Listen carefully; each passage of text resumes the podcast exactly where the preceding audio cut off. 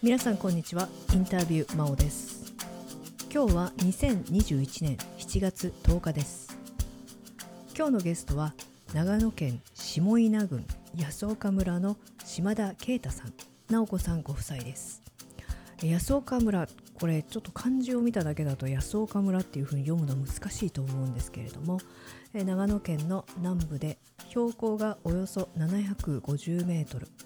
村の人口は1600人弱ということですので、まあ、自然が豊かで冷涼な山間地そして村としての規模は小さいということになると思います。インタビューの、えー、冒頭の部分の録音状態があまりよくありませんでしたので自己紹介にあたる部分は残念ながら私が、えー、さっと説明をさせていただきます。島田さんご夫妻は2012年の3月に安岡村に移住をされて啓太さんは医師として村で医療活動をされています。その傍ら5年ほど前から耕作放棄地を自ら重機を使って整地したり開墾したりしてご自身で牧場を作り上げてこられました。今でもその作業は続いていておそらく永遠に終わることのないサグラダ・ファミリアのようなものだとおっしゃっていました。YouTube で牧場の景色や様子を見ることができるんですけれども非常に手作りでであの自然が豊かで温かい雰囲気の場所だなという印象です。かなり長い時間お話をしていただいたんですけれども前半の今回は牧場を始めたきっかけというよりまあきっかけになったお二人の、えー、島田さんは天才というふうにおっしゃっていましたが、えー、その方たちのとの出会いそしてホースセラピーとは一体どういうことなのかについて語っていただきました。それではどうぞお聴きください。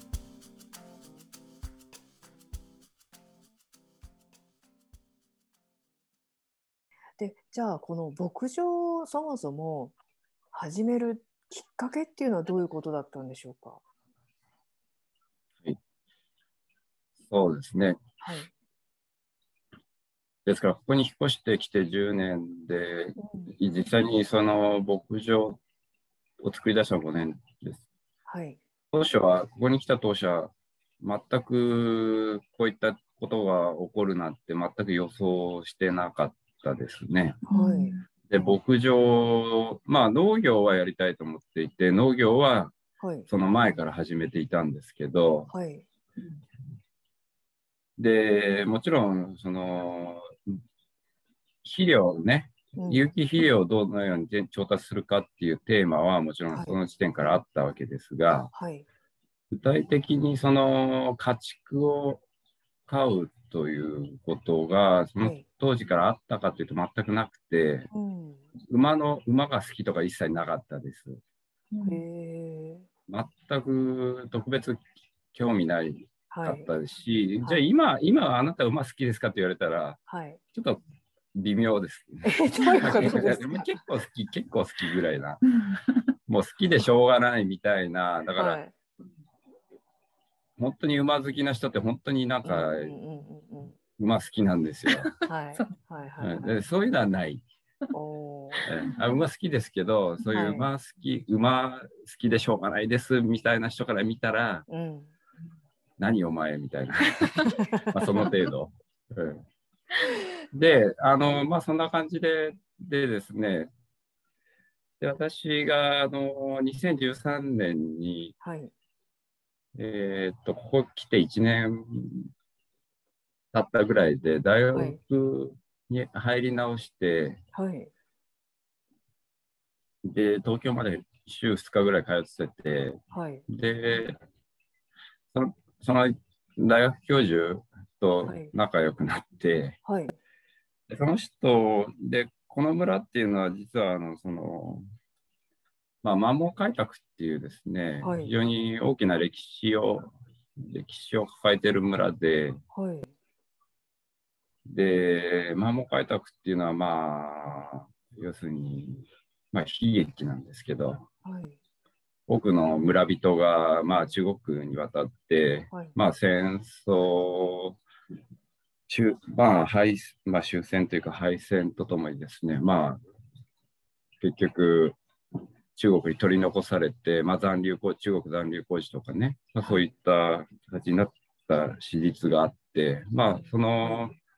1000人ぐらい歌って、結局600人ぐらい向こうで亡くな亡くなって、え、はいはい、半分以上、ね、っていう歴史があるんですね。はい、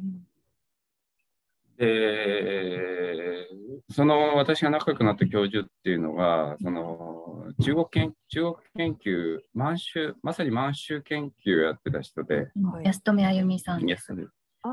はい、はい、はい、有名な方ですね。はい。はい、で、じゃあぜひ村で講演してくださいって頼んで、はい、で、講演会やってもらって、はい、で、2年連続で来てもらって、はい、で、2年目ですね、1年目というより2年目に来てもらった時に、で、村をふらふら2人で散歩してて、はい、そしたら安富先生が、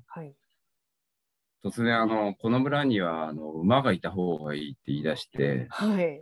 安富先生はあの馬好きなんですね。はい、そうですね。なんか馬に乗って選挙活動、まあ、馬に乗って選挙 されてましたよね。ここは基地だっていう場所があるんだけど、このぐらいの広さで、これだったら馬飼えるとか言い出して、はい、で、じゃあ実際ちょっと見に来てくれないとか言って、はい、その今代表理事をやってくれている、まあ、頼田勝彦さんっていうですね、はい、まあ、まさに、まあ、そのいわゆるホースセラピストですね、はい、その馬馬の達人というかですね、はい、でこの人も、まあ、安富あゆみと同レベルでエキセントリックな方で、有名な方非常にあの、はい、なんていうんですかね、まあ、そのいわゆるその馬業界からはちょっとアウトロー的に見られてる感,、感もあるんですけどね。うんうん。えー、でも、おそらく私の感覚からすると、もう本当の真の意味のプロだと思ってますけど、馬に関してはね。で、まあまあ、本当に私が、私が人生で出会った天才2人ですね、その安富あゆみとゆうた勝彦。この2人は間違いなく僕、天才だと思ってますけど。だから逆に言うと、本当に扱いが大変なんですけど。扱い 扱いが、付き合いが大変なんだけど。天才ってお付き合いするのとやっぱ大変なんだな、みたいな。その安富あゆみさんはまあ結構メディアにも出てらっしゃるんでなんとなくあイメージはあるんですけども頼田勝彦さんのとその馬っていうことにあこれはすごいって思われたことってどんなことだったんでしょうか？どの辺でこの人は天才だって思われるんでしょう？別に馬馬の興味もなかったし、その頼田さんっていうのがいかに前情報一切なかったわけです。だから本当にプレーンな、はい、で安富先生別にあこいつはすごい人だとかそういうふうなことを言う人でもないしもちろん。安富先生っていうのは。うん、だから本当にプレーンな、はい、本当に普通の状態な、まあ、一切のそういった、まあ、バイアス、ノーバイアス、まあ、はい、私私からしたらノーバイアスの状態で、はい、ゆうたさんの話を聞き、はい、でその彼は本当にそのホースセラピーっていうね、私はこういうことをやってると。はい、要するに傷ついた人を、要するにこう、支えの回復、うん馬を使っ馬の力を借りて、っていうか私が、私が直してるんじゃないですよっていうわけ。です。まあ、うん、馬の、馬が、そう言って傷ついた人たちを、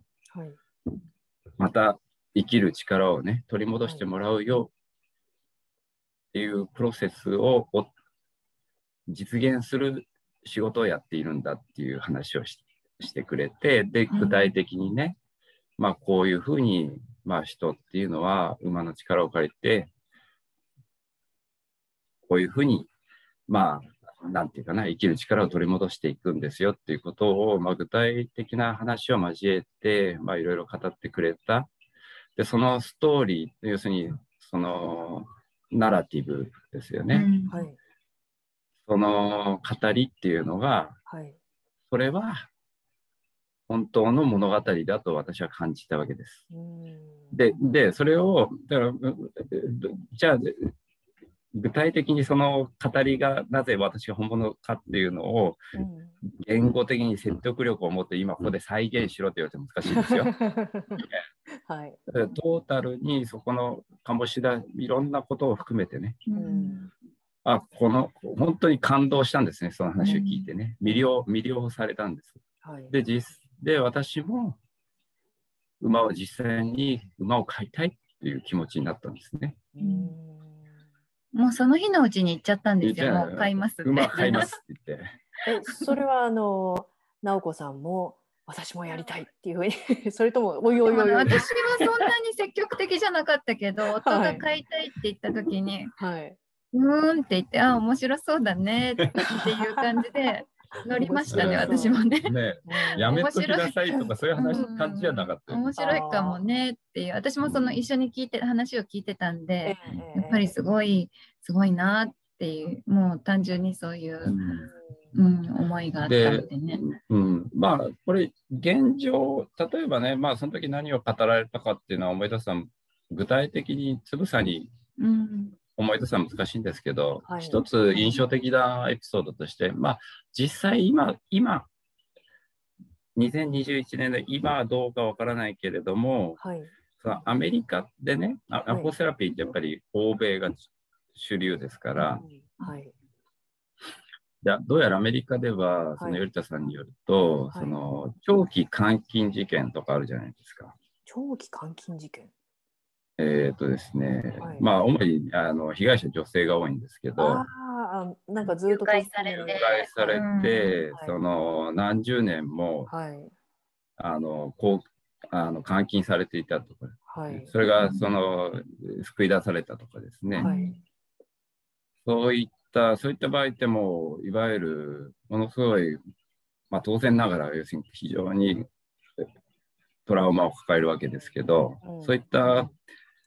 そういった被害者のその回復、いわゆるリハビリテーション、社会に、もう一回社会で生きていくためのリハビリテーションとして、前例フォースセラピーだっていうんですよね。はい、これは本当かどうか分かりません。でもおそらくそう、実際そうだろうなっていう気がするんですけど。で、なぜフォースセラピーか、もちろんで、アメリカっていうのは非常に合理的に、えーまあ、その結局どんな理論であろうが、はい、結果が最も良いものを選択するっていう文化なんですね。はい、あらゆるリハビリテーションのメニューがあって、はい、その中で最も説得力のある理論が理論的に最も説得力のあるものがを使うっていうんじゃなくて、うん、最も結果がいいものが一番いいという、うん、一番評価されるっていう、そういう基準の中で、はい、オセラピーが一番いい結果が得られてるっていうことなんですね、うん、リハビリテーションとしてね。はい、で、まあ、それがどうしてそうなのかっていう一つの理由としてですね、馬の、やっぱり馬の、これはホースセラピーっていうのはどういうものかっていうものに、ことにつながってきますけど、はい、やっぱり圧倒的に馬っていうのは大きい力が人間、どんなに小さい馬でも人間の力強いんですね。うん、はい、おそらくミニチュアホース、ちっちゃな馬でも人間普通の人間よりは体重100キロぐらいありますので、うん、一番小さい馬でも、ね。普通の一般的な小柄な馬でも大体300キロから400キロですから、はい、で大きな馬だと1000キロとかまで行くわけですよね。そんなに重いんだ。1トンですよね、これ。ね、一番、で、今、牧場にいる一番大きな馬が700キロぐらいかな。600かな、600か700。はい、で、普通、まあ、普通の、普通の馬が、牧場にいる普通の馬が300キロから400キロぐらいですから、うん、到底大きいわけですね。はい、で、その力ではとてもかなわない。うん、要するに、その物理的な力ではとてもかわかなわない馬、はい、だけれども、馬っていうのはまあ、要するに草食動物で、はい、その外敵から要するにその走って逃げるっていう能力を磨くことによって生き延びてきた動物ですから、はい、力がものすごい強いにもかかわらず、攻撃、はい、まあ基本的にはその、その、攻撃をするっていう動物じゃないんですね。うん、でそういった特性をうまく利用し、はい、その力ではとてもかなわないけれども、はい、自分には攻撃を加えることはないという、そのね、でそれをうまくその自分、物その力によって抑え込まれていた自分のそういったえけ、えー、トラあの被害被害の状況を、まあ、うまく馬に見立ててそれでこう関係性をね、うん、えーと、そういった力では物理的な力では到底かなわないものとのこの関係性っていうものをねまた考え直して構築し、再構築していくとか、まあ、そういったことが非常にうまくいくんだっていうような話を聞いたりはしましたね。で、それは本当に、ああ、なるほどなっていうふうに思ったりもしますけど、まあ、そういった馬の特性が、ものすごい圧倒的に力強いんで、僕もあの、何度かあの、はい、馬にやられたことあるんですけど。やられる。要するに、馬、うん。あのちょっとしたことでね、ボンって顔をちょっとぶつけたぐらいでも、はい、もう人にはすごい打撃なんで。確かに大きいですからね。物理的には到底人間にはかなわない。だけれども、えー、っと、優しい。まあ、優しいっていうのはその人間的な表現ですけどね、うん、動物が優しいとか優しくないとか、そういう動物に そういった優しいとかそういう概念を適用するのはちょっと、ちょっと言葉が適切ではないんですけど、何て言うんですかね。まあ、まあそういった。性がないっていうことでね。そうですね。そういった特性を利用するのがホースラピーのその、主に精神的、心理的なアプローチとしてね、そその辺の特性をうまく利用しているということですね。でもう一つがあのフィジカルな、フィジカルなホースセラピーという意味で、はい、ホースセラピーにとって重要なことっていうのは、はい、その馬の背中に乗るっていうことが、はい、で馬が歩くとですね、はい、特にラバですね、ラバ。はいえーと、裸馬に乗って、はいはい、馬が動き出すと、はい、その時乗っている人の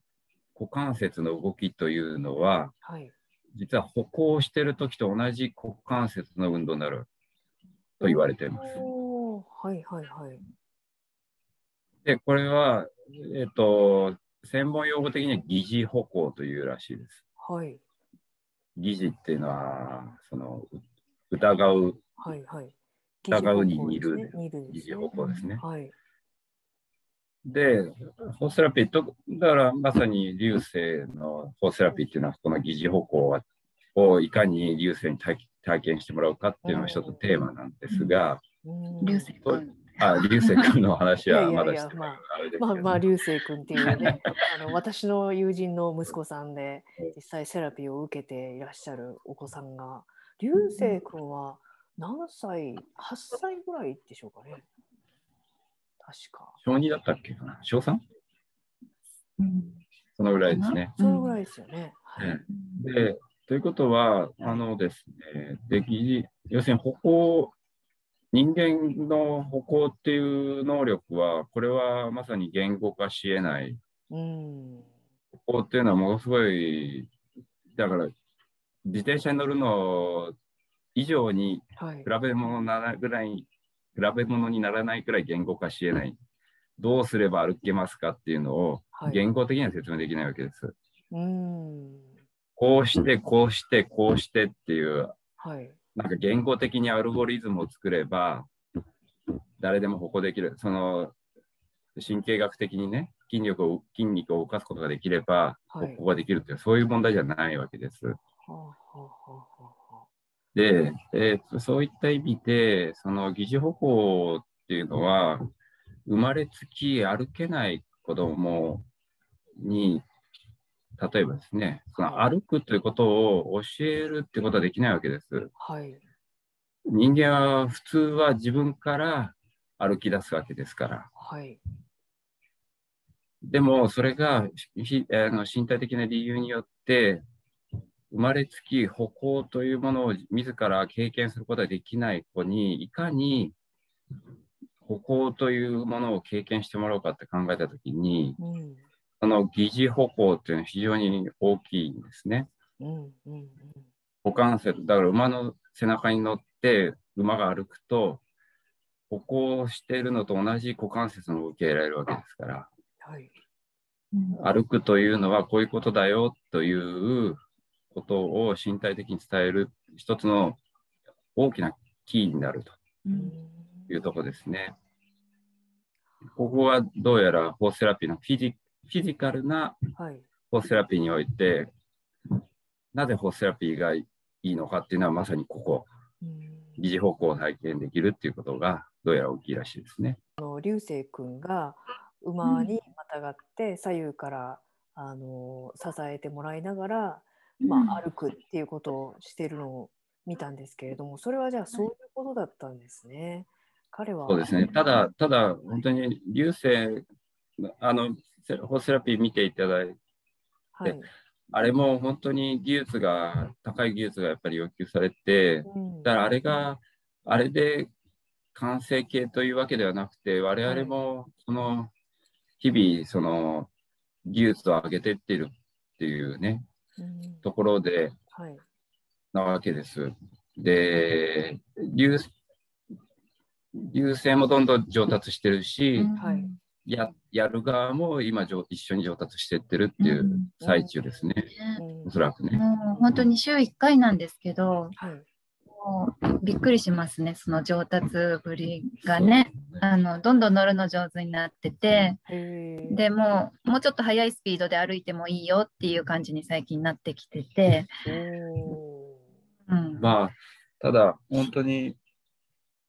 流星にどの程度疑似歩行を体験させてあげられてるのかっていうのはまだ。これは本当にどうなどうなんだろうっていうところですよね。うん。うん、でも馬の上でそのいい姿勢を保つっていうのが、だいぶできるようになって、うん、最初と比べたらねもう驚くぐらい、まあね、うん、おそらくは少しはね。うん現状の社会の課題としてやっぱりコミュニケーション問題というのは大きいと見ていて、はい。はい、で、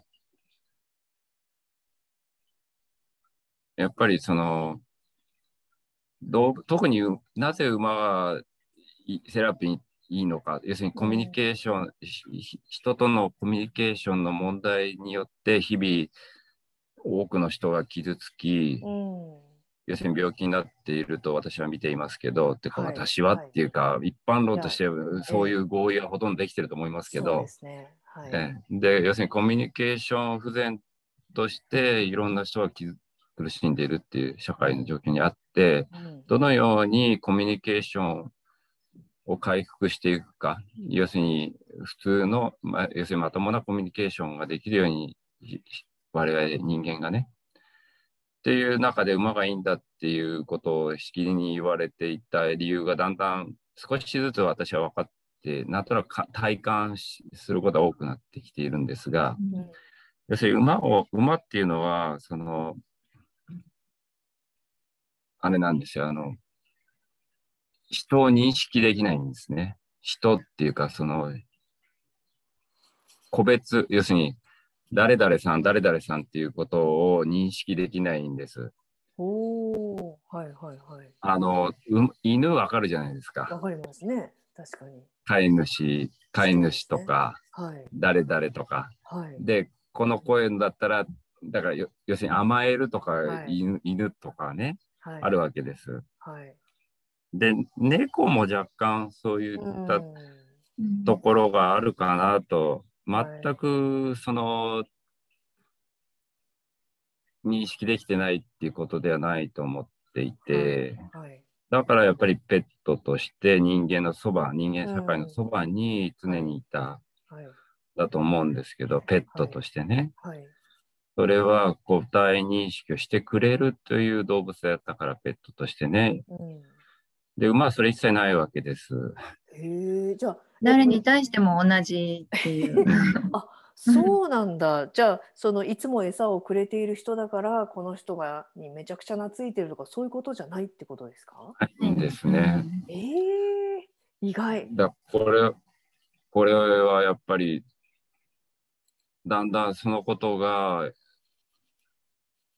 やっぱりセラピーにとって重要だっていうことらしくて、で私あの一頭、その、まあ、その、私が一応所有者、要するに、私が買った馬が2頭いるって言いましたけど、はい、で、そのうちの 1, 1頭はセラピーホースとしても確立してるんですね。はい、要するに調教されてるわけです。はい、で、もう1頭は子馬で私が購入し、まだ未調教なんですね。はい、ですから、まだセラピーに使えない馬が1頭いるんです。はいで、私がその所有者ですので、はい、その少なくとも運動、運動、馬は運動しないとあの生きていけませんので、はいはい、運動させないとあの健康を保持できないんですね。うん。まあもちろんあのだから1ヘクタールの大草原で育てれば勝手に運動しますからいいですけど、はい、もう家畜として飼った以上人間が運動させてあげないと健康維持できないんですね。はい、はいですから、あの、超あの馬の運動をさせなきゃいけないんです、定期的に。はい、で、その未調教の私の馬を私があの、まあ、週に3回か4回、こう、超馬作といって、はい、馬、あの、大きな長い紐を使ってですね、こうぐるぐる運動させるわけです。うん、それが本当に、その、日々、コミュニケーションの勉強だなと作ると思っていて、はい要するに、その人間関係っていうのは、要するに権力とかを行使し、脅したりとかね、はい、なんていうんですかね、その人間上下関係とかうまく利用して人を動かしたりするわけです。はい、で馬は自分より大きくて、はい、で、そういうその脅しとか一切通用しない、まあ一切通用しないっていうか、そのまあ無知とかでね、こう、疑似的にこう追い立てたりとか、もちろんそういう技術を駆使してやるんですけど、人間社会的な、そういうパワーは、権力は発生、無理なんです。はい。権力を行使して人を動か、あの馬を動かすということは無理なんですね。うん、ということは、はいなんていうんですかね、その、で、単に脅す脅せば言うことを聞くわけじゃないんです。脅したら逃げるだけですから。それは、はいはいはい、まあ運動、運動させるっていう意味では脅し続ければ運動はするんですけど、走り続けますから。はい、だけどそれでは、その馬を調教したことにならないわけです。その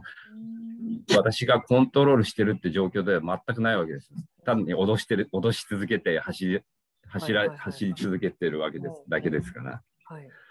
やっぱりその馬を調教し、その人とうまくコミュニケーションする、できる動物、要する動物としての馬、家畜としての馬にするためには、そういうコミュニケーションじゃダメなわけです。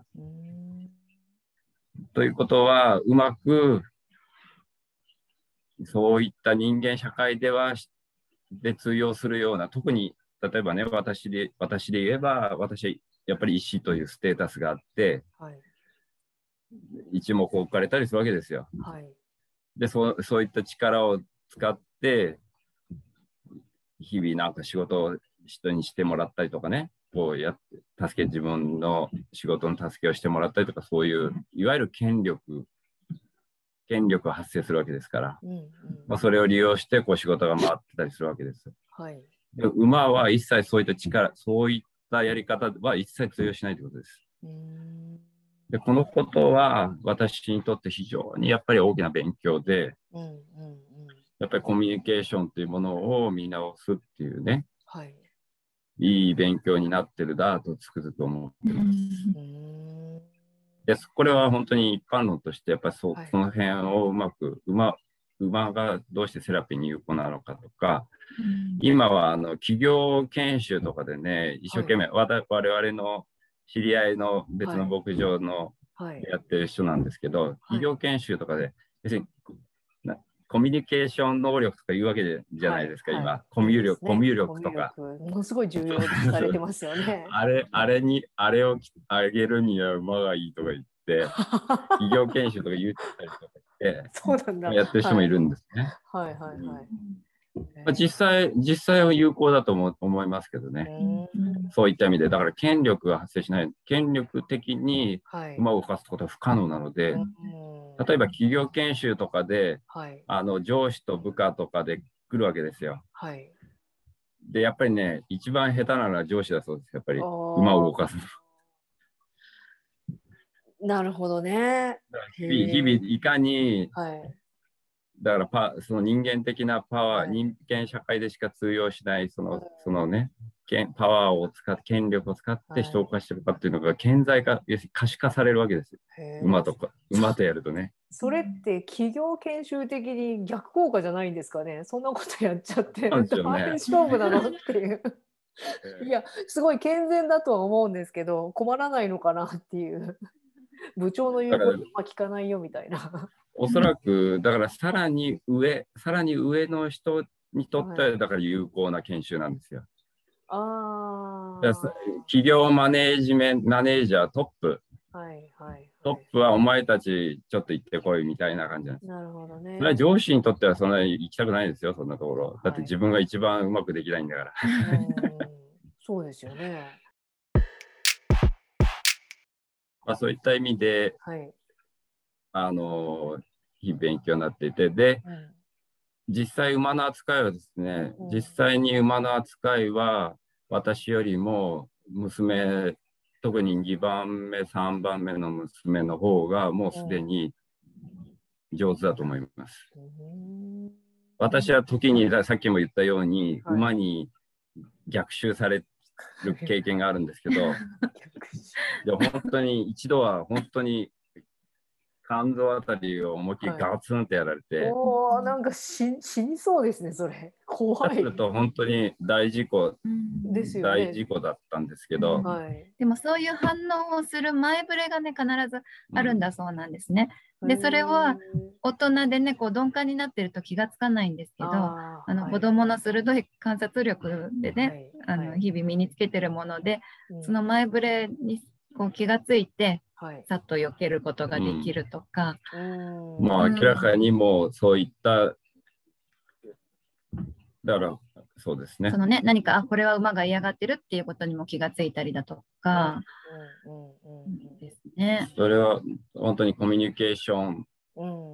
的にだから優れてるわけです。うん、そうですね。相手の、あとは、うん、あれですね。いくら言葉で、はいあの馬に何か行ったところで、はい、それがあの本当に思ってることでないとそう通じないっていうか、うんはい、だから心の思いと言葉が一致してないといけない、あの通じないんですよね。馬とのコミュニケーションは成り立たないんですけど、はい、今そうじゃないことがすごく多いじゃないですか。心ではこう思ってないけど、ね、言葉ではそうとかね、まあ、あの。なかなか本当のことは言えないっていうような 状況が多いかもしれないですね。はい、子供としてもね、あの、はい、親としてはちょっと面倒くさいなってとこあるんですけどね。親はすごくはっきりと言える子たちに育っていて、やりたくないことは本当に嫌だとしっかりと言える。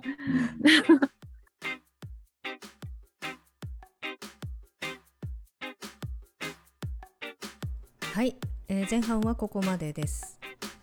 私がそもそも島田さんご夫妻に今回インタビューをさせていただくきっかけになったのはインタビューの2回目のゲスト岩田真由美さんを通じてでした。真由美さんの息子さんの流星君お話の中にも出てきた、え彼ですが彼は生まれつき脳性麻痺というコンディションがあってご自分で体を動かせる範囲が限られています。具体的には自分で立ち上がったり座ったり歩いたりするという動作をすることが困難な状態でかつ筋肉の緊張やこわばりなどもあります。リハビリのために命の牧場に流星君と真由美さんが通っていると聞いてえそれってどういうことなのかなと興味を持って紹介をしていただいた次第です。え実はうん島田さんはホースセラピーのセラピストではないのであまりセラピーについては詳しくお話はできないというふうに事前におっしゃっていたんですけれども実際のインタビューでは結構詳しくいろいろ教えてくださいました。いろいろ面白いと思うところはあるんですけれども特に私としては馬が人を識別できないという特性がセラピーに向いている理由の一つだというのがなかなか興味深いなと思いました。え普段私たちは自分が他人と比べてどうなのか相手からどういうふうに思われているのかっていうことを絶えず気にして生きているようなところがあると思うんですけれども相手がそういったジャッジや値踏みをしていないというそのこと自体が大きな安心感というか解放感になるのかなと思ったんですけれどもどうなんでしょうか、はい。えー、島田さんは牧場だけではなく敷地内で馬以外のいろいろな動物を飼っていらっしゃいます。また馬は農薬のかかった草を食べることができないということなんですがそのために、えー、飼っている馬たちの餌になる草を無農薬で栽培したりそれ以外にもお米をはじめいくつかの作物を持続可能な環境で育てていらっしゃいます。後半の次回はそういった持続可能な農業についてのお話を伺います。それではどうぞお楽しみに。